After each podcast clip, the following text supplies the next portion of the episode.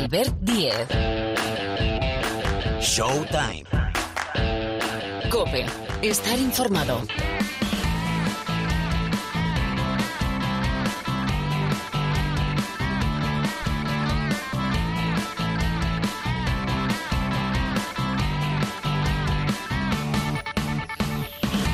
Hola, ¿qué tal? ¿Cómo estáis? Balón al aire, que esto arranca ya. Fieles a nuestra cita semanal, sabéis que salimos los martes. Aquí arranca, aquí empieza, ya suena el programa de baloncesto de la cadena Cope. Bienvenidos, bienvenidas a los habituales, pero sobre todo a los nuevos. Al programa, insisto, de la canasta en Cope. Esto es Show Time. Bueno, tenemos muchas cosas por delante. Enseguida vamos a hablar de la Liga Endesa, que hay un montón de noticias. Primer técnico despedido en la ACB es Paco García, que deja de ser entrenador del Urbas Fuenlabrada y rápidamente toma el relevo Javi Juárez, que vuelve al ruedo después de estrenarse en la máxima categoría del baloncesto español en tierras murcianas, en el UCAM, pues ahora cambia Murcia por Fuenlabrada. Le vamos a preguntar por ese cambio a Pilar Casado. Recuerdo también que esta semana se recuperan dos partidos por aquello de los aplazamientos. Se recupera el Barcelona Cunsa GBC de la cuarta jornada de la Liga Endesa y también el Real Madrid Obradoiro de la quinta. Los dos se van a jugar el martes. Hay que radiografiar de lo que venimos, con lo cual enseguida Pilar también nos trae su 5 ACB. Pero tenemos más cosas. Por ejemplo, la Euroliga que aprueba un nuevo protocolo anti-COVID ahora es muy importante los partidos que no se puedan disputar porque los equipos no dispongan de un mínimo de 8 jugadores, se van a poder reprogramar hasta tres veces. Os vamos a dar más detalles porque esta es una medida aprobada por los clubes, pero sobre todo que tiene carácter retroactivo. Un ejemplo, el Zenit, al que le dieron por perdido los dos partidos que tenía que disputar en tierras españolas frente al Valencia y al Basconia 0-20. Bien, esos partidos los va a poder disputar el Zenit de Xavi Pascual. Aprovecho y recuerdo los partidos de los equipos españoles en esta quinta jornada de la Euroliga. Jueves, Zalgiris Valencia y Alba Berlín TD Systems Basconia. Y el viernes, bueno, el viernes tenemos el gran clásico. Barcelona Real Madrid en el Palau. Es el segundo clásico de la temporada. El primero en la Supercopa se lo llevó el Real Madrid para levantar el título. Este, el primer clásico europeo de la temporada, eso sí, sin público en el Blaugrana. Esta semana, más de competiciones europeas, se alza el telón de la Champions del baloncesto con el Hereda San Pablo Burgos, que además es el vigente campeón, el Iberostar Tenerife, el Casa de Zaragoza y el Retabet Bilbao Basket como representantes españoles. Tenemos Eurocup, llegamos al final de la primera vuelta de esta primera fase. El Juventud de Badalona, uno de los nuestros, junto con el Mónaco, la Virtus y el Dolomiti Energía Trento son los únicos invictos de la competición. Y por tener, bueno, tenemos Liga Femenina, porque tenemos Liga entre semana. Se va a disputar la sexta jornada íntegramente el miércoles día 21 y de momento Perfumerías Avenida, Valencia y Spar Girona son los tres únicos equipos invicto. Vaya que tenemos una borrachera de baloncesto en los próximos días, como siempre, y además eso nos gusta. Y os doy un dato antes de, como decía el clásico, entrar en materia. La burbuja faraónica que montó la NBA y que tan buen resultado le dio en Orlando, le ha costado, y ahora vamos a preguntar en la mesa con Parra y Paniagua, con Paniagua y Parra, solo, y después entenderéis lo de solo, 180 millones de dólares. Se preveían pérdidas con la pandemia de coronavirus al inicio, mes de febrero, mes de marzo, cuando se paró la competición, millonarias. Bueno, pues el gasto, insisto, solo es de 180 millones de dólares. Bueno, todo esto y más en una hora aproximadamente de baloncesto. Está el pulpito Martínez, Jorge Martínez, en la sala de máquinas, Albert Díez al micrófono, el saludo más efusivo. Venga, hablamos de la Liga Endesa. Albert Díez. Showtime. Cope. Estar informado.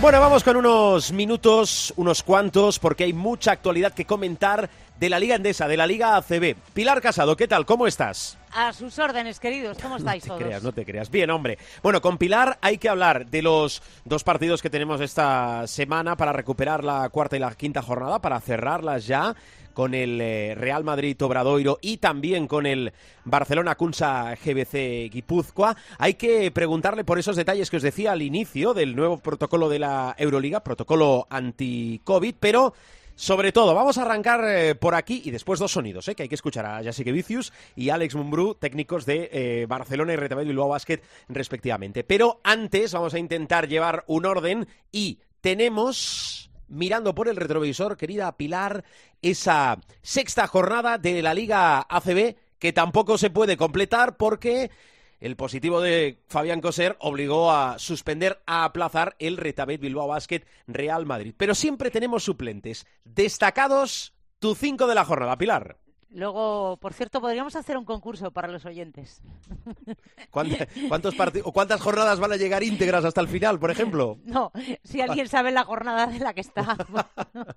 Esa también es buena. Esa también A es ve- buena. a veces, a veces tengo que mirarlo. Este es de la 4, Sí. este es de la 5. Además, como la semana que viene tenemos jornada entre semana, Correcto, sí. con la lo cual vayan sumando doble. otra más. Eh, hay doble jornada de liga, pero hay Euroliga también, ¿eh? Lo digo porque el que, no vaya nadie a pensar que porque hay Liga Endesa no hay jornada de Euroliga. Sí, hay las dos cosas. Bueno, vamos con ese quinteto de esta semana, de este martes 20 de octubre. Hay que hablar del buen arranque de un equipo madrileño que es el Movistar Estudiantes. Ganó en Sevilla al Betis el domingo por la mañana y es su mejor momento en las últimas, atención, ocho temporadas. Es octavo en la clasificación, que al paso por la sexta jornada es su mejor puesto desde el curso 2012-2013. Entonces se sentaba en el banquillo Chus Vidorreta y los referentes eran Germán Gabriel, Tarik Kirsay y Cal English. Hay que decir que eh, consiguió la tercera victoria consecutiva, me refiero a la del pasado eh, domingo frente al Betis, después de la del Urbas Fuenlabrada y el Herbalife Gran Canaria.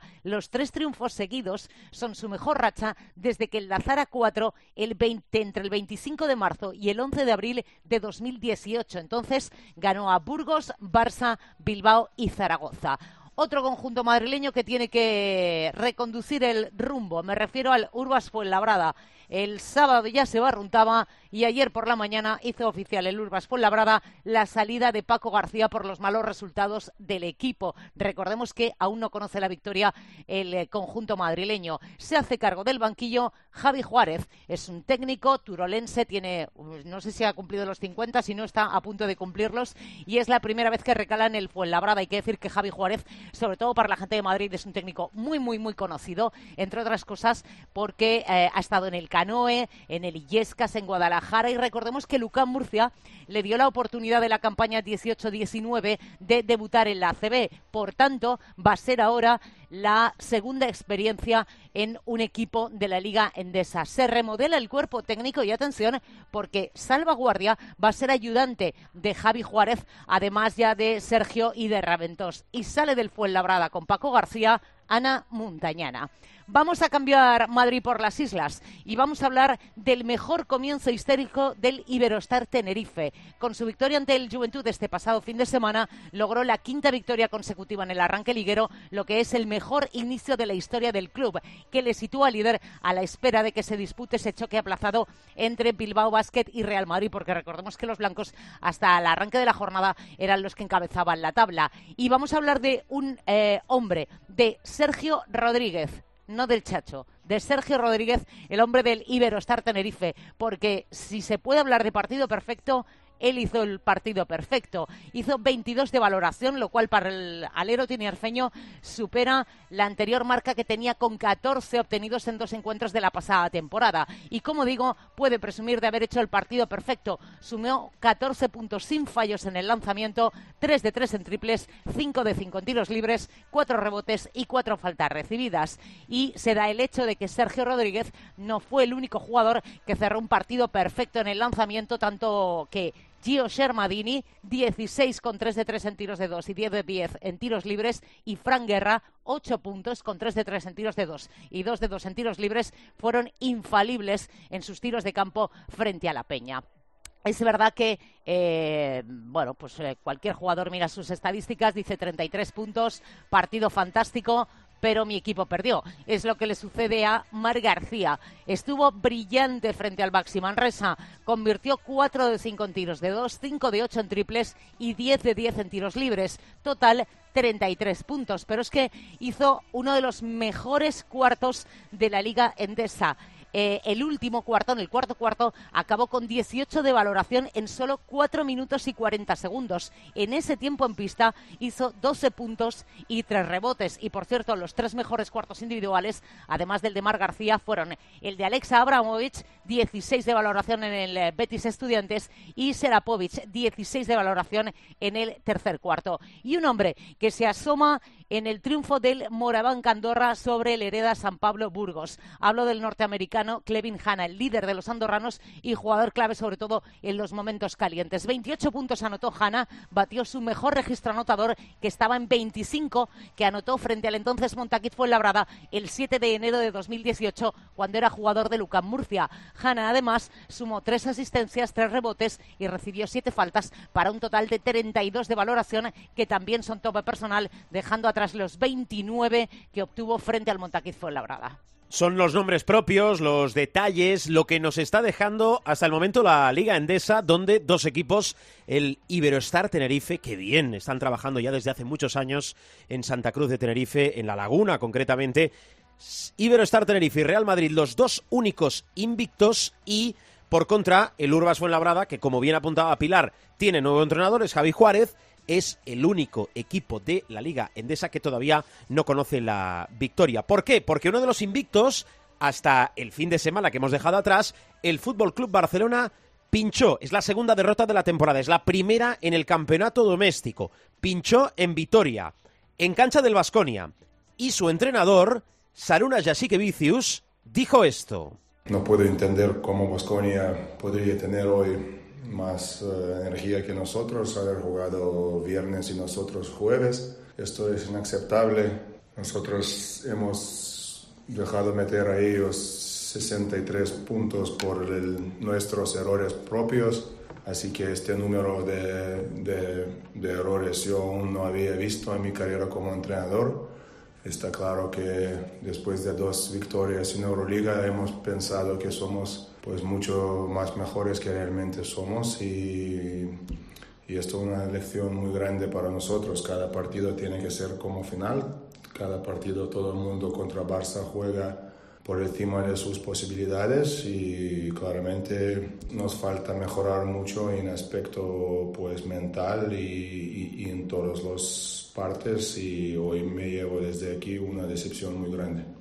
Es cierto que no, no dispuso perdón, Sarunas Jasikevicius y el Barcelona del concurso de Nico Mirotic, tampoco de Víctor Claver, Mirotic por coronavirus, Claver por problemas en la fascia plantar, y Abrines arrastraba un esguince del último partido europeo, pero no es excusa, sobre todo para estar a remolque 27 de los 40 minutos del Basconia. Y mm, otra voz, Pilar, otra voz de los últimos días es la de Alex Mumbrú, porque, a ver si hablamos con él la semana que viene, Tomeu Rigo, el jugador del Retabet Bilbao Basket, desgraciadamente ha tenido que ser operado de la rodilla izquierda, lesión horrible, como cualquiera, va a tener que estar siete meses de baja. Pero los detalles, entendemos en la vida, el fondo, pero sobre todo las formas, son muy importantes. Bueno, el Retabet Bilbao Basket ha renovado, justo después de lesionarse una temporada, Tomeu Rigo. Mumbruso entrenador, dice esto. Primero, pues eh, perder a Tomeu ¿no? Para, para, el equipo, ¿no? lo que significa Tomeu para el equipo, el, no solo dentro de la pista que también, sino también fuera. Y bueno, y creo que, que el club pues muestra una, un talante ¿no? y una elegancia eh, que, que, no siempre se da en el mundo del deporte, en el cual pues eh, a lo mejor no somos el equipo más eh, bollante económicamente, pero sí el, uno de los que son capaces de, de, hacer las cosas bien hechas y yo creo que es bonito por parte del club, es bonito para el jugador y yo creo que es un detalle eh, que hace al club grande.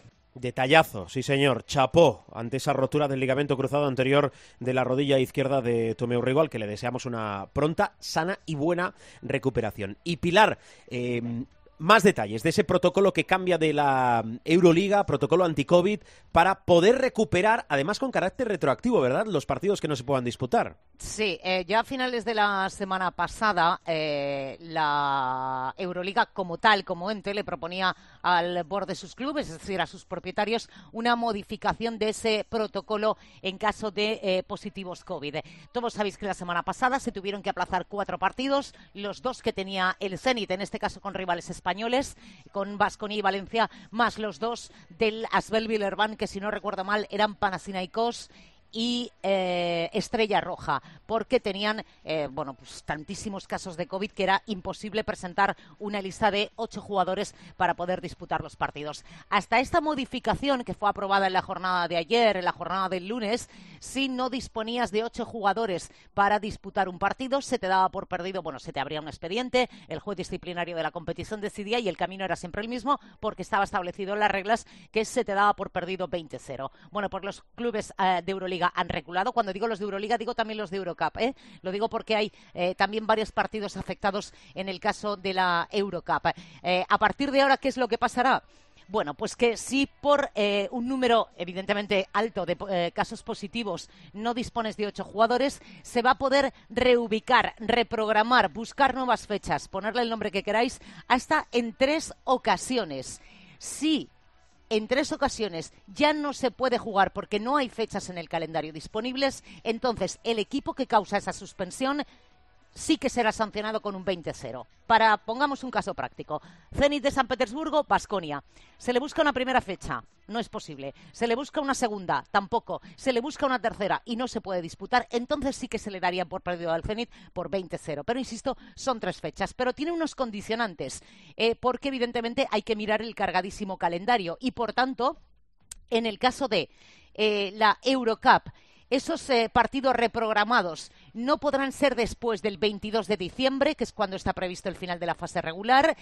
El top 16 no más allá del 23 de febrero y en el caso de la Euroliga no podrán ser reprogramados más allá del 13 de abril de 2021 en el caso de la fase regular y en el caso de los playoffs el 5 de mayo de 2021. Y como digo, se tienen que reprogramar el Asbel Villerban Panathinaikos, el Asbel Estrella Roja, el Basconia Zenit de San Petersburgo y el Valencia Zenit. Y en el caso de la Eurocup no afectan a equipos españoles, pero hay tres partidos. Uno es el Olimpia de Ljubljana Bursaspor, el otro el Reger Venecia Bourg-en-Bresse y el del equipo francés también frente al Unix Kazan de las jornadas 3 y 4. Bueno, queda claro y nos parece una muy buena decisión para intentar, intentar no salvar la temporada, sino darle normalidad a la situación, porque al final nadie quiere tener positivos por coronavirus o tener a jugadores por un motivo u otro de baja. Es, evidente, eh, pero habría que mirar, eh, y me parece que no están muy contentos, en el Hinky porque el Hinky se presentó en Madrid y en Vitoria la semana pasada. Recordemos que el Hinky llegó a notificar cinco casos positivos. Se le unían además eh, algunas lesiones de hombres que ya van a empezar a recuperar. Eh, creo recordar que uno era Alexei Esbet, por ejemplo, y se presentaron en Madrid y en Vitoria con ocho jugadores, entre ellos tres chicos de 20 y 21 años. Es verdad que compitieron muy bien, eh, que tanto en Madrid como en Vitoria dieron la cara, pero evidentemente el Hinky no puede estar contento porque ellos sí han hecho todo lo posible por tener los ocho disponibles, incluido, incluido eh, tener chavales de 20 y 21 años. Entonces, bueno, creo que no les hace mucha gracia, pero me parece que esto va a quedar así. Sí, sí, es que al final cualquier decisión tiene, eh, desgraciadamente, daños colaterales. Dile ahora, por ejemplo, al Real Madrid que se vuelva a jugar el partido contra el Himki. Eh, estamos en una situación excepcional. Como no tiene pocos aplazados el Madrid, pues ya puede más. o sea, es, es, probablemente ahora mismo uno de los equipos que más casos tiene, o sea, más partidos. Aplazó en su día el del Gran Canaria por, por el positivo del Granca, tiene aplazado el de Bilbao, hoy juega frente a Obradoiro el, como digo yo, el damnificado por el efecto dominó, en fin. Bueno, es bienvenidos a la nueva normalidad, que todos estén sanos y que la gente y los jugadores se vayan recuperando y los entrenadores también, claro. Y vamos a darle un día eh, el valor, que yo entiendo que se lo damos, pero el valor real que tiene que un equipo de los punteros pueda jugar 80, 82 partidos durante una temporada, pero con todos estos que se van reprogramando, el desgaste mental y físico añadido es absolutamente brutal. ¿eh? Y pensad en una cosa, eh, los jugadores y los entrenadores eh, y todo lo que hay alrededor de un, de un equipo de, Euroliga o de un equipo de, de Liga Endesa eh, son personas que a nadie se le olvide, que tienen unas familias, que tienen o tenían, mejor dicho, como todos, yo creo, bueno, pues ciertas válvulas de escape, pues no sé, irse al cine en un día libre o a lo mejor irse a comer a tal sitio. Y se están privando de cosas, pues como estamos haciendo nosotros, eh, pero todavía más, porque, mmm, hombre, nosotros mal si caemos, evidentemente contagiados, pero también ellos. Y ellos viven en grupos humanos relativamente cerrados, con lo cual la posibilidad del contagio, mira, en el caso de Fabián Cosera, afortunadamente no se ha extendido, pero bueno, pues también están haciendo sacrificios en su vida personal y bastante gordos, esas pequeñas válvulas de escape y de presión, pues chico, que a lo mejor les apetecería irse a dar una vuelta o de tiendas y tampoco lo hacen, ¿no? Mm. Bueno, seguimos, tenemos más cosas. Pilar, cuídate, mucha salud, ¿eh? Hasta la semana que viene, queridos. Adiós.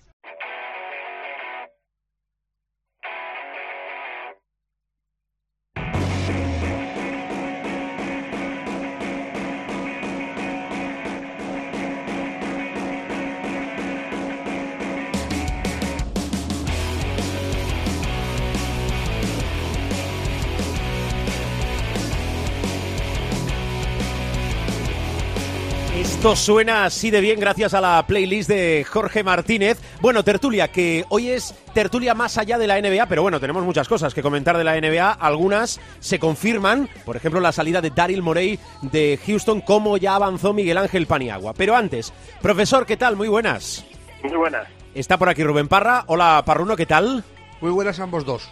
Ambos dos, o ambos tres, o ambos muchos, que somos sí, muchos. Eh. Por cierto, os quiero preguntar por eh, ese protocolo que acabamos de comentar, el cambio de la Euroliga, de no dar por perdidos los partidos a los equipos que no pueden presentar un mínimo de ocho jugadores y sí poderlo reprogramar hasta tres veces. ¿Esa es la solución? ¿O tal y como estamos hay tanta incertidumbre, una solución buena, magnífica, ideal no existe? Arranco por ti, profe. Yo creo que tú, en, tu pregunta está la respuesta. ¿no? Yo creo que ante una situación como la que tenemos, ninguna situación es buena. Mucho más cuando se juega un sistema de liga donde tienes además que desplazarte a distintos países con distintas sensibilidades y con distintas situaciones en cuanto al coronavirus y por lo tanto pues es muy complicado. Dentro de esa complicación a mí me parecía aberrante dar por perdidos partidos a equipos que es que además esto no es una situación de dopaje o es una situación en la que se te lesionan cuatro jugadores y dices, bueno, pues mira, mala suerte. O sea, esto es una situación que nos afecta a todos y dar por perdido un partido a un equipo que presenta una serie de bajas por, eh, por coronavirus, pues es evidente que me parece una aberración, me parece más lógico en la medida que se pueda aplazar los partidos, intentar ir recomponiendo el rompecabezas, pero claro, eh, tenemos muy claro que una cosa es encerrar en una burbuja magnífica, ¿eh? como fue la de Valencia, a una serie de equipos de la Liga CB que funcionó perfectamente. También hay que tener en cuenta el momento en que se hizo, que no es el de ahora. Otra cosa distinta es hacer una burbuja con un grupo determinado de equipos en la NBA, una burbuja a lo bestia, y otra cosa es jugar un sistema de liga con desplazamientos, con aviones, con aeropuertos, con hoteles, etcétera, donde por mucho que quieras, pues es casi inevitable que alguien se contagie, ¿no? Entonces, no pudiendo hacer una burbuja, uh, que a lo mejor sería la solución, decir, bueno, pues vamos a esperar un poco, hacemos un sistema parecido al de la NCAA, eh, un sistema eh, de, de, cuadro, eh, o a lo mejor una liguilla y luego un cuadro, como hizo la CB, que yo creo que fue un modelo que funcionó muy bien, pero mientras tengamos que hacer el modelo casa-campo, o sea, quiere decir que juegas en casa, luego eh, fuera, eh, es muy difícil mantener eh, esa situación. Me parece normal que la, que la Euroliga intente posponer los partidos por esas situaciones. Lo otro me parecía bastante aberrante, francamente. Y además con carácter esta medida eh, retroactivo, es decir, que el Zenit va a poder disputar los partidos ante Valencia mm, y Vasconia. Dejadme una deportiva que quiero preguntaros por ese inicio de temporada, no sé si es el inicio, no sé si es que hay proyectos como es el caso del Real Madrid de desgaste, de falta de piezas, de no poderse autorregenerar temporada tras temporada. Y el del Barcelona que nos parecía para algunos, a mí no, ¿eh? personalmente, un proyecto faraónico con la llegada de Calates, pero no sé si los que se han ido pesan más que los que han llegado. ¿Qué les pasa al Barça y al Real Madrid en este arranque de temporada? Sobre todo al Real Madrid, Parra. Pues una buena pregunta. Eh, lo de Madrid es un poco extraño porque después del varapalo de, la fase final de, Valencia, de no meterse ni siquiera en las semifinales, eh, volvió a ganar la Supercopa, eh, volvió a rendir un buen nivel y, de buenas a primeras, eh, pues eh, en, ACB está sacando los partidos, pero en, Euroliga le cuesta Dios y ayuda. está con 1-3 eh, a la cola de la, clasificación, creo que está el decimoquinto o decimosexto, ¿vale? Y, y, no hay una explicación. más allá de que el último partido, por ejemplo, a mí es que el, el Milan me parece uno de los favoritos de este año. Tiene un plantillón y el Chacho está on fire más allá de esa derrota que es asumible, eh, perder en Milán puede ser asumible, lo que no es asumible es eh, perder los dos encuentros anteriores. Eh, llevar tres perdidos en, cuatro es un bagaje de, jornada 15 para el Real Madrid en Euroliga, por lo menos. O sea, si miras el histórico de los últimos años, para que el Madrid pierda tres partidos en Euroliga, te tienes que ir muy adelante en, la, en la, clasificación, no, no lo entiendo. Y lo de lo del Barcelona yo no, creo que sea tanto, o, lo quiero ver así, no creo que sea tanto un, problema de, proyecto fallido como, como de ensamblar las piezas nuevas. Ha ido gente que llevaba muchos años en el club, ha llegado gente nueva y, hay que darle también eh, espacio a cada uno. También eh, el, año pasado Ertel se perdió mucha temporada, eh, hay que adecuar los minutos para él y para Calates no sé. Eh, y déjame apuntar una cosa, yo es que soy mal pensado por naturaleza. mal, muy mal, parra. Cuando pasó lo del Zenit, yo lo, lo, primero, que, lo primero que pensé fue, eh, esto pasa porque es el Zenit. O sea, si es el Madrid, esto no pasa. Lo, digo lo de perder los dos partidos 20-0. Me la, me la como porque ha rectificado. Eh, pero a mí no me parecía ni medio normal que estando como estamos y con la que está cayendo y sabiendo la competición, eh, el riesgo al, que se expone jugándose como se juega, con lo de los viajes y todo eso, que le dieron los dos partidos por perdidos me parecía una barra basada. O sea, encima de que tienes el, drama de que tienes a, media plantilla o a más de media plantilla eh, infectada, que, que, te, o sea, que te den los partidos por perdidos de buenas a primeras. Dicho lo cual, eh, yo me gustaría ser optimista, pero es que no me sale. O sea, yo veo muy, muy complicado que la Euroliga este año termine. Muy complicado. Yo también. Lo de, la, NBA es un caso aparte. Yo lo hemos hablado un montón de veces no hay en el mundo un espacio eh, igual para que ocurra lo que, lo que ocurrió en Orlando. O sea, que, que una empresa como Disney te, te, ceda una ciudad para que tú estés ahí encerrado.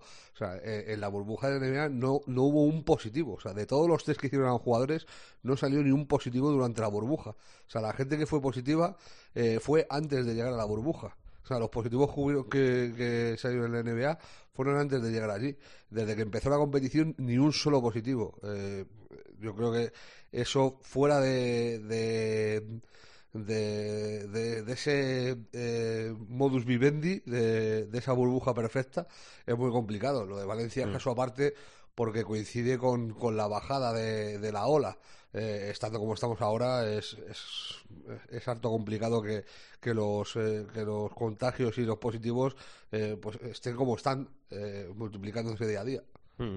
Eh, dos cosas, una pregunta para Miguel Ángel y vamos, si no queréis nada más, con eh, territorio ya NBA, eh, noticias, detalles más propios de, del baloncesto en Estados Unidos. Primero, chapó al Zenit, que cuando le dieron por perdidos los dos partidos frente al Vasconia y al Valencia, dijo, la ley es la ley.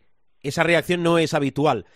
Dos, mi temor es que estamos trampeando. Es decir, esta misma semana se recuperan dos partidos de la Liga Endesa, pero si las cancelaciones van a más, que lo normal es que vayan a más, tanto en ACB como en Euroliga, ya no digo en otras competiciones como Eurocup, va a ser difícil, si ya lo es ya, casar calendarios. Ese es mi temor y creo que el de mucha gente. Y después, profe, eh, bajando al parquet, que al final es lo, lo, que nos gusta y nos gustaría solo hablar de eso, eh, ¿qué mérito tiene alargando lo de Basconia de la temporada pasada, no? No sé si ese es el marchamo de, de Ivanovic, el equipo ha cambiado mucho del equipo que fue campeón de liga, no está Schengelia, que es más de, o era más del 50% del equipo, pero han arrancado como un tiro, ¿eh?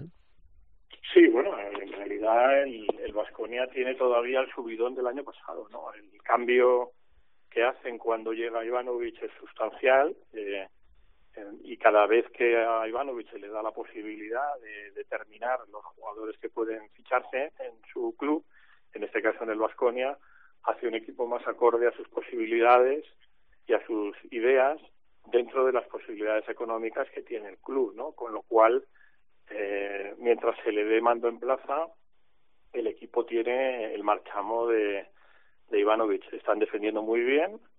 Eh, creo que hay jugadores que han tenido una evolución buenísima.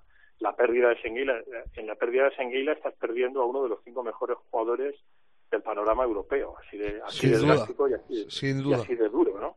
Entonces, bueno, superar eso es, va a ser muy complicado en una temporada larga eh, como va a ser la Euroliga, más la CB, pero el equipo pinta muy bien porque tiene las características de Ivanovic. Es un equipo que no se entrega nunca, que defiende muy bien eh, y que tiene, como digo, jugadores que van evolucionando además dentro de, de sus eh, capacidades, ¿no? Entonces, en ese aspecto, yo creo que el Vasconia, por eso digo que sigue un poco con la inercia de la temporada anterior, pero es una inercia muy positiva y como haya un descuido, este año pinta que el Real Madrid está en un año complicado, porque, bueno, eso sí, ya lo dijimos aquí, eh, un tema como el de Campacho se resuelva o no al final, vaya o no a la NBA, esos temas siempre crean convulsión, ¿no? Añádele también que el equipo es un año más veterano, que hay jugadores que de momento no han alcanzado su punto de, y mucho menos, ¿no? De,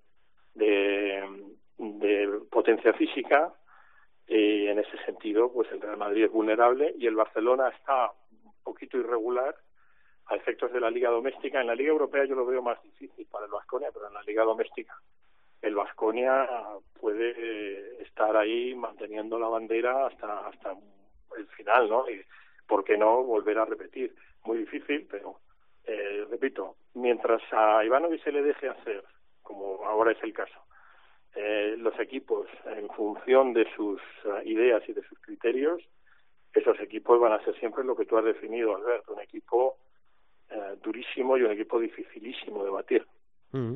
Muy bien, pues ahora que suene la NBA.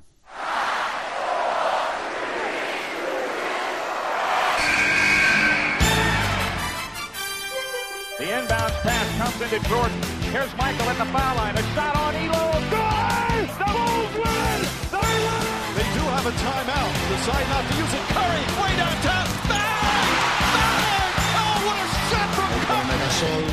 Curry!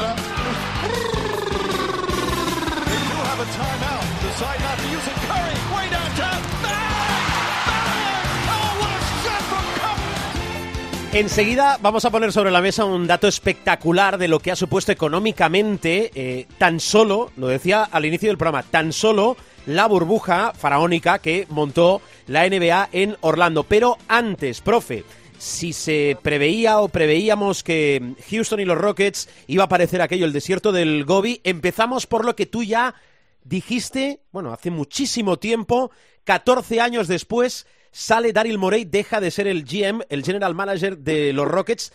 Recordamos aquel conflicto, ¿verdad?, entre Estados Unidos y China, entre la NBA y China. Creo recordar que fue en redes sociales que el propio Morey eh, arrancó todo con un lucha por la libertad, eh, apoya a Hong Kong, ¿verdad? Creo que fue. Sí, la democracia.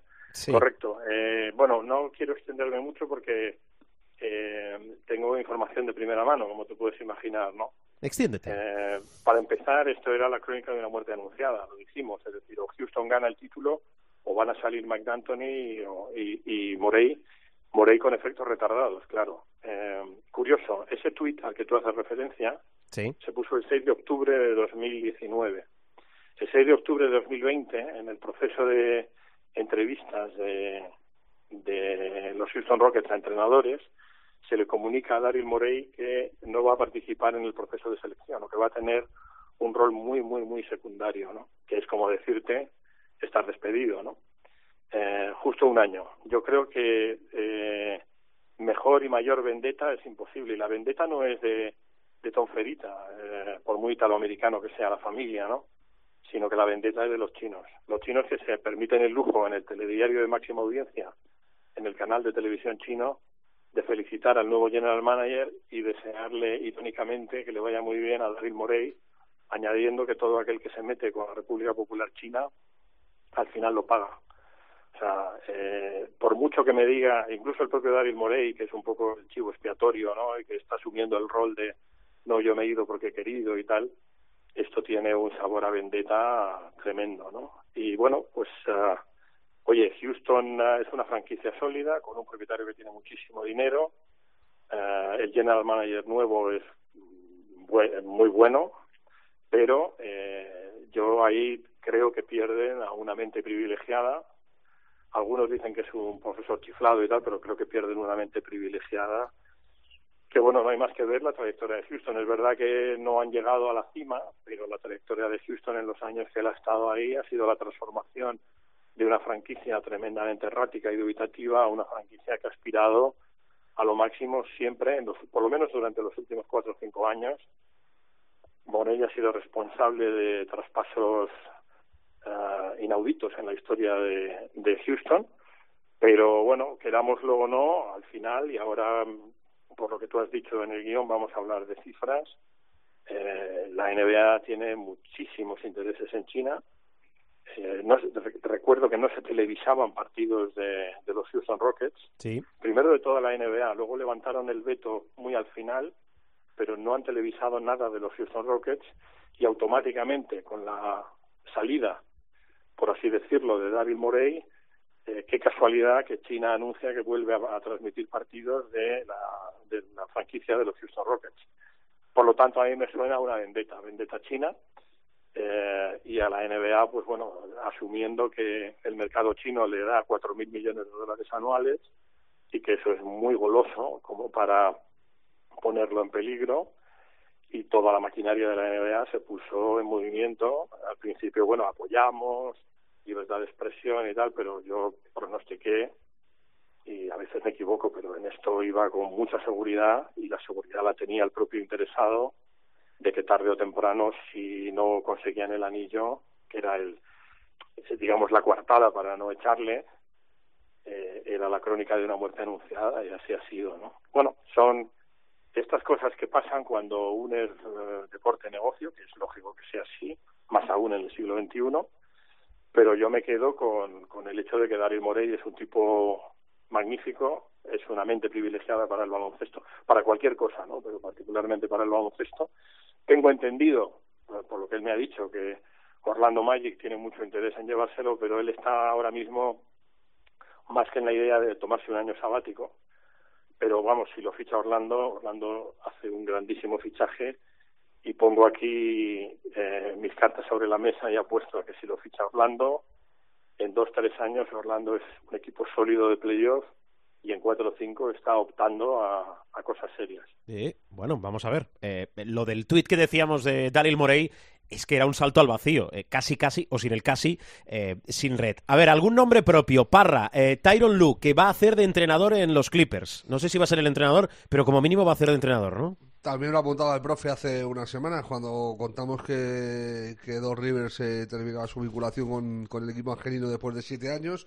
Era su asistente más importante de cabecera y, era el paso normal. Eh, a mí no me convence, no me convenció en su día cuando ganó el anillo con, con Cleveland, porque bueno, lo, vimos, vimos las imágenes en, en, diversos partidos de LeBron cambiando jugadas de la pizarra o diciendo no así, no así, lo vamos a hacer de esta sí. forma y tal y cual. Y eh, lo de es un entrenador de jugadores está muy bien, pero normalmente eh, o en muchos casos cuando se dice eso es que realmente no es un grandísimo entrenador. O sea, hay entrenadores de jugadores que pueden ser muy buenos entrenadores pero cuando lo primero que se dice de un entrenador es que es entrenador de jugadores, eh, lo que se viene a decir es que es blandito. Y estando la situación como está en, en Clippers, con primero con la gente echándole en cara a Chris Paul y, y luego el otro día eh, eh, cómo se le echaron encima a Kawhi Leonard por su manejo de la temporada, por decidir cuándo jugaba, cuándo dejaba de jugar. Eh, nombraron a- hasta jugadores eh, eh, eh, en esto. O sea, que Beverly, por ejemplo, Harrell y, y Lou Williams se habían quejado, eh, por un lado, de, del hecho de que del load management, de, de lo de jugar cuando a él le apeteciera y, y tal para preservar su físico, y por otro, de lo de vivir fuera de la ciudad. Vivía en San Diego y, y llegó a, varios desplazamientos del equipo tarde por, por vivir tan lejos eh, de, de Los Ángeles. Eh, no sé, no sé si en este polvorín y con las expectativas y, y las necesidades que van a tener los Clippers, si, si Lou Williams eh, es el entrenador indicado, más si cabe, eh, ya no pensando en los Lakers, sino pensando en Denver con un año más de experiencia, eh, con el equipazo que tiene, pensando en Portland eh, estando sanos con el equipazo que tienen, eh, que han llegado muy justos a, esta burbuja eh, por Nurkic, por ejemplo. Yo estoy pensando sobre todo en, el bosnio. Eh, cuando Nurkic esté en forma y, lleve ya eh, casi siete meses recuperado de, la lesión, va a volver a dar su nivel de, de 20-10 y junto a Lillard y McCollum ya es una columna vertebral más que seria. Y luego, sobre todo, porque vuelven los Warriors. Es que no hay que olvidarse de eso. O sea, los Warriors se han cogido, mira, el, el año sabático de Daryl Morey. Se lo han cogido los Warriors este año. Y, y el año que viene, yo entiendo que con Curry y con Clay Thompson y a ver lo que hacen con el draft, con esa segunda opción, si la traspasan y van a por otro perro gordo o, o si se la quedan a ver a quién cogen, eh, los Warriors te, van a volver a estar arriba en el oeste seguro. Bueno, eh, os decía Bueno, antes... perdón, Alberto, un, Dale, un mínimo Pani, punto sí. que quiero hacer al respecto y es el apodo con el que se conoce a Tyron Lue, Ahí. que me lo dijeron el otro día, fuentes de los Clippers, le llaman Players Happy. Eh, es decir, eh, en la NBA y en el mundo del deporte hay apodos, pues uno, a uno le llaman la bestia, al otro le llaman gorila, al otro le llaman, qué sé yo, Doctor J, Air Jordan, eh, la máquina, eh, Cobra, eh, Mamba, y a Tyron Lue le llaman Players Happy. O sea, redundando en lo que dice Rubén, ¿no? El que hace felices a los jugadores. Bueno, la idea, y esto viene por alguien de los Clippers que, coincide con Rubén, en que no es el entrenador ideal, según su opinión. La opinión de la franquicia es que es el entrenador ideal y sobre todo de los jugadores, ¿no? Los que, han sido consultados, los dos o tres grandes tótems, y ya sabéis a quién me refiero, y han dicho, por supuesto, ¿no? Eh, que venga, porque la idea es que, bueno, va a tener asistentes, se habla de Mike D'Antoni, entre otros, asistentes veteranos, me refiero, de gente que, eh, en una expresión eufemística muy cachonda de los Clippers, conoce muy bien el baloncesto. Si cuando tú dices, eh, vamos a ponerle segundos que conocen el baloncesto, casi asumes que el primero no lo conoce tanto, ¿no? Pero bueno, tampoco vamos a hacer mucha sangre con Tai Lu, pero yo creo que va a ser un poco eh, eso, ¿no? El rodearle de buenos asistentes.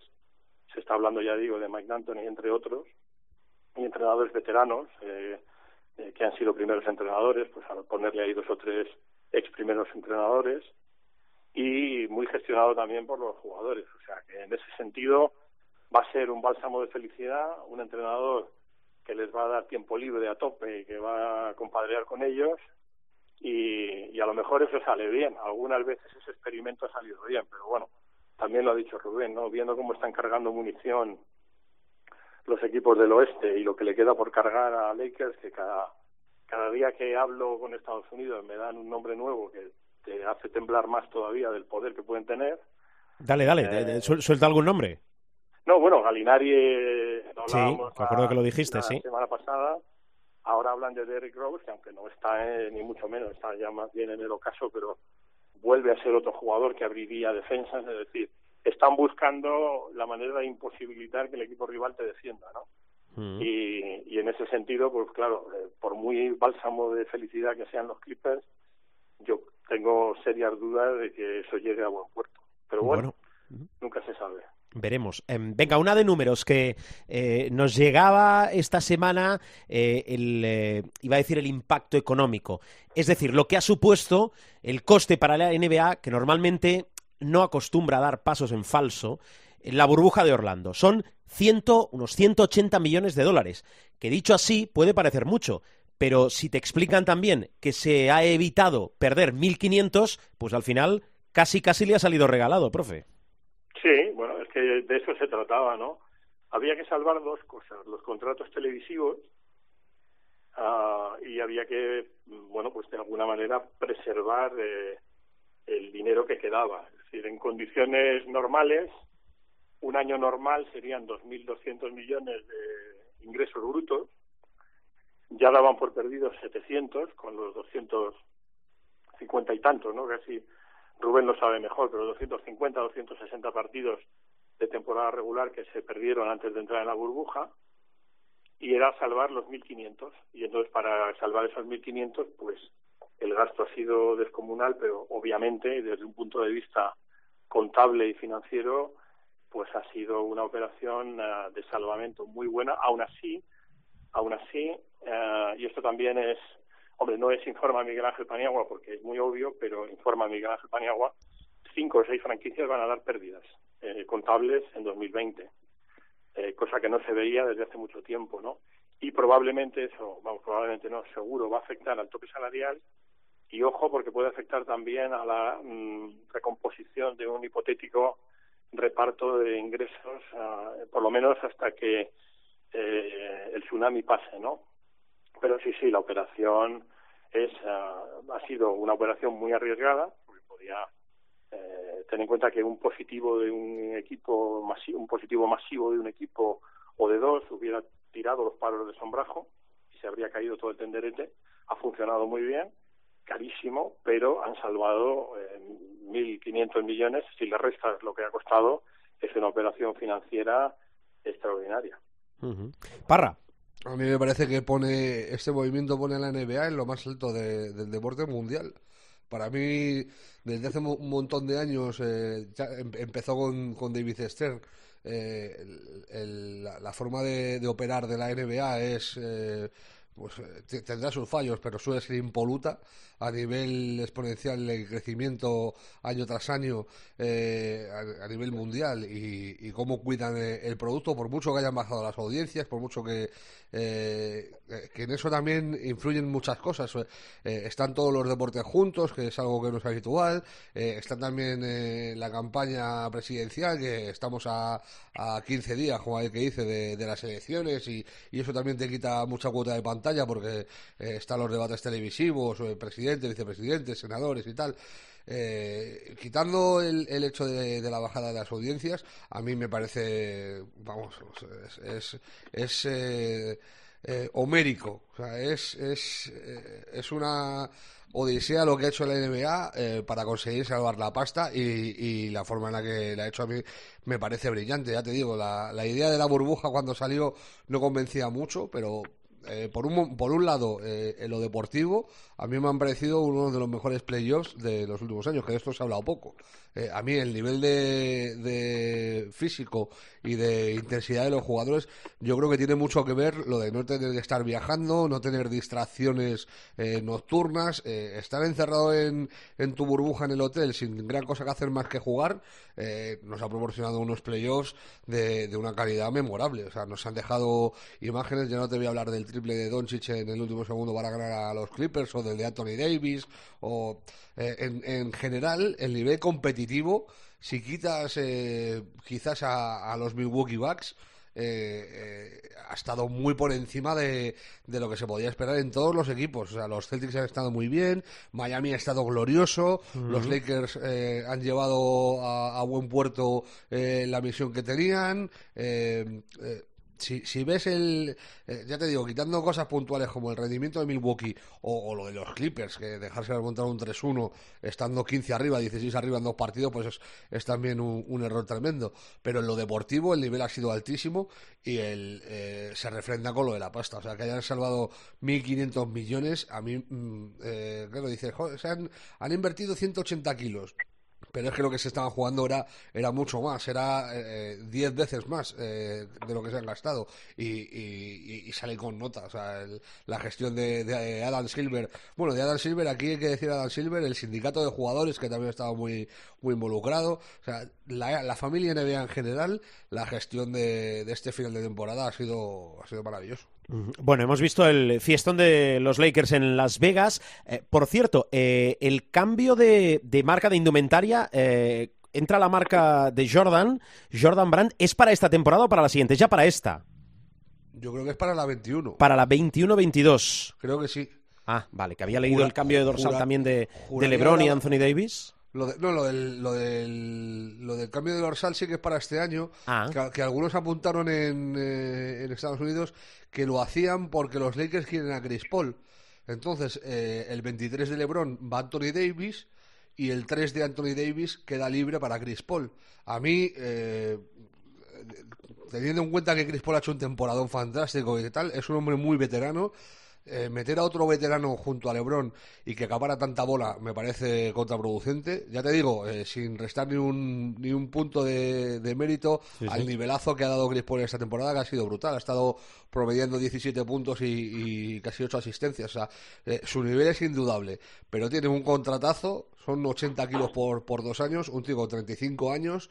Y, y, para hacerte con Chris Paul tienes que desmantelar el equipo. O sea, te tienes que quedar con Chris Paul, con Anthony Davis, con LeBron y el resto eh, eh, saldos, saldos de contratos mínimos. A mí no me parece que esa sea la forma de, de, de eh, conjuntar un, un equipo. Eh, más, más si cabe, teniendo en cuenta que es un equipo campeón y que los chavales que lo han hecho también se merecen un respeto. Estoy pensando en que, eh, por, por, ejemplo, gente como Caruso a lo mejor tendría que salir en el traspaso para que para que llegue Chris Paul. Bueno, tendría que mandar a, Oklahoma eh, del orden de cuatro o cinco jugadores para que les cuadre económicamente, porque claro, eh, todos los contratos, eh, quitando el de Davis y, el de LeBron, son bajos. Si obviamos el de Danny Green, que son 15 kilos, eh, el resto cobran, cobran poco dinero para lo que eh, se habla en, en, la NBA. Y ya te digo, te habría que mandar 4 o 5 jugadores, una opción del draft a lo mejor del, del 2026. Eh, no sé, a mí me parece muy complicado. Yo, la reconstrucción me, me cuadraría más hacer una cosa como lo de lo que ha dicho el profe, lo que ha apuntado el profe de, de Rick Rose un veterano de calidad que a lo mejor no está en su mejor momento, pero el último año ha sido magnífico. Y, y que te puede aportar como de Ray Rose que no jugártelo todo a la carta de Chris Paul que por cierto Chris Paul es eh, el hombre del no anillo de los Rockets si ese hombre no se llega a romper el cuádriceps eh, yo creo que a los, a los Warriors le levantan el anillo pero eso es baloncesto ficción, con sí, lo sí, cual sí, nunca, no, no, pero que, nunca lo sabemos. Pero, pero que la, el anillo Morey lo tuvo ahí, o sea, lo tuvo ahí. Eh, lo, lo, palmó en el momento en el que Rose echó la mano al muslo. O sea, Rose, eh, Chris Paul se echó la mano al muslo. Eh, recordemos que iban 3-2 arriba, que, Clay Thompson hace el partidazo este de los triples que enchufa lo que no está escrito, y luego en el, eh, en el séptimo vuelven a ganar los Warriors ya sin Chris Paul. Si hubiera estado Chris Paul en ese partido, habría que verlo. Los tuvieron muy contra las cuerdas. Yo, de hecho, es el equipo que más contra las cuerdas ha tenido a, a los Warriors en plenitud, eh, con Durant. Eh, eh, en, en, la historia, porque eh, los Cavaliers cuando ganan es sin Kevin Durant. O sea, el, eh, a los Warriors tops, eh, el equipo que más contra las cuerdas le, les pone son esos Rockets. Mm. Bueno, el 6 va a ser para LeBron. Ojo, el Barbas. Harden no acaba en los Clippers. Bueno, pueden pasar muchas cosas. Eh, profe, que seguro que me dejó también detalles, cosas, algo más. No, en principio, nada nuevo bajo el sol. La siguen todavía algunas franquicias sin, uh, sin entrenador. Um, pero bueno, ya iremos informando la semana uh -huh. que viene. Y el, el que está negociando es uh, Fred Van, Fleet en Raptors, que se va a llevar 20 millones de al año por cuatro años, que es una pasta. Bueno, yo creo que el jugador es un jugador muy bueno, pero no sé si es un jugador de 20 millones pero bueno, es lo que hay también, ¿no? Y lo dicho, Daryl Morey tiene oferta en principio tentativa de Orlando Magic, a mí me gustaría que siguiera en la NBA, pero vamos a ver por dónde evolucionan las cosas. Muy bien, pues nada, hay que estar, diga, diga usted, hay, que estar pendiente al ver de lo que ha dicho el profe, de lo del límite salarial, porque los, eh, los Raptors tienen la intención de quedarse a los dos, a Van y a Ibaka, y son del orden de 45 kilos de ala, ellos dos. Uh, y tienen el contrato de Kyle Lowry y, tienen así a Cam eh, por mucho que se ahorren los, los 25 de, de Mark eh, hay que cuadrar y hay que ver dónde queda el límite salarial. Y una última que la, la vi ayer o antes de ayer eh, en los eh, sitios americanos de apuestas está Luka Doncic como máximo favorito al MVP que me pareció muy llamativo. El año que vuelve Curry, que vuelve Durant, pues bien, el número uno en las apuestas para llevarse el MVP de la próxima temporada es eh, Luka Doncic, eh, que si lo piensas bien tampoco es tan llamativo, porque viendo Pues sí. el temporadón que ha hecho este año, pues es, es a lo mejor hasta la, la evolución normal. Doncic primero, Anteto segundo, y luego yo creo ya venían eh, Anthony Davis y LeBron, que vienen, eh, se paga lo mismo, están em- empatados, y luego por detrás ya Harden, Kawhi Leonard, Kevin Durant. Ah, no, Stephen Curry se cuela tercero. Stephen Curry se cuela tercero. Y luego ya cuarto y quinto Davis y, LeBron, eh, Kawhi, Harden y, y toda la toda la tropa. Pero muy llamativo que hasta sin jugar, Doncic lo sigue petando. Mm, Bueno, que lo de Margasol, ahora que hablaba Parra de Toronto, em, esta semana, la anterior y la que viene va a ser igual, hay cero opciones de que Margasol fiche por el Fútbol Club Barcelona, que además está llevando una segunda rebaja salarial entre los jugadores de fútbol y baloncesto. Hay cero opciones. Yo no, Eh, es que no me lo, yo eso no, no me lo puedo terminar de creer, Albert. Lo de Pau todavía tiene un pase por la situación especial que tiene enfrentándole los juegos, pero Margasol tiene que sacar contrato en la NBA sí o sí. Por mucho que este año haya bajado el rendimiento, yo estoy seguro que hay del orden de 6-7 franquicias que estarían locas por contar con Marc. Vamos. Y que deportivamente el Barcelona, claro que eh, si se cruza por su camino, el tren pasa por delante, eh, incorpora a Marc, el problema es lo que quiere Marc deportivamente y también las expectativas económicas, que recordemos que el Barcelona ha hecho política de alargar contratos para bajar el salario cada temporada de los jugadores. Pero bueno, estas son otras historias. Eh, Paniagua, Parra, solo se os puede escuchar para aprender. Feliz semana, ¿eh? Es usted muy bueno con nosotros. Un abrazo. No, al La revés. verdad que sí, no, lo merecemos. Un beso, profe.